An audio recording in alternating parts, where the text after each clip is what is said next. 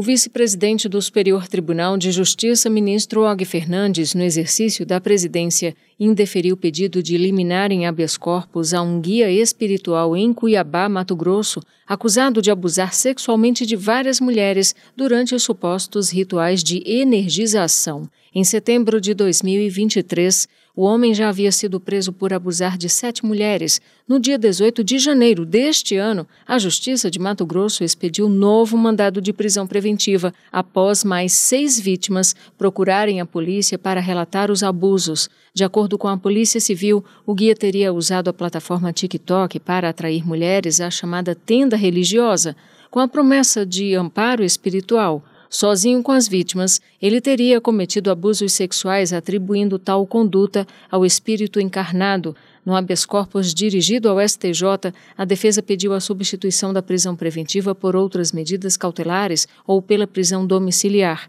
Segundo o ministro Og Fernandes, não se verifica no processo ilegalidade flagrante que justifique o deferimento da liminar para conceder desde já os benefícios pleiteados pela defesa. Para o vice-presidente do STJ, ao manter a prisão preventiva, o Tribunal de Justiça Estadual destacou a presença da materialidade do delito e de indícios de autoria contra o acusado, concluindo pela necessidade da prisão preventiva para preservar a ordem pública e garantir o adequado desenvolvimento da instrução criminal. O julgamento definitivo ficará a cargo da quinta turma do STJ, sob relatoria do ministro Reinaldo Soares da Fonseca.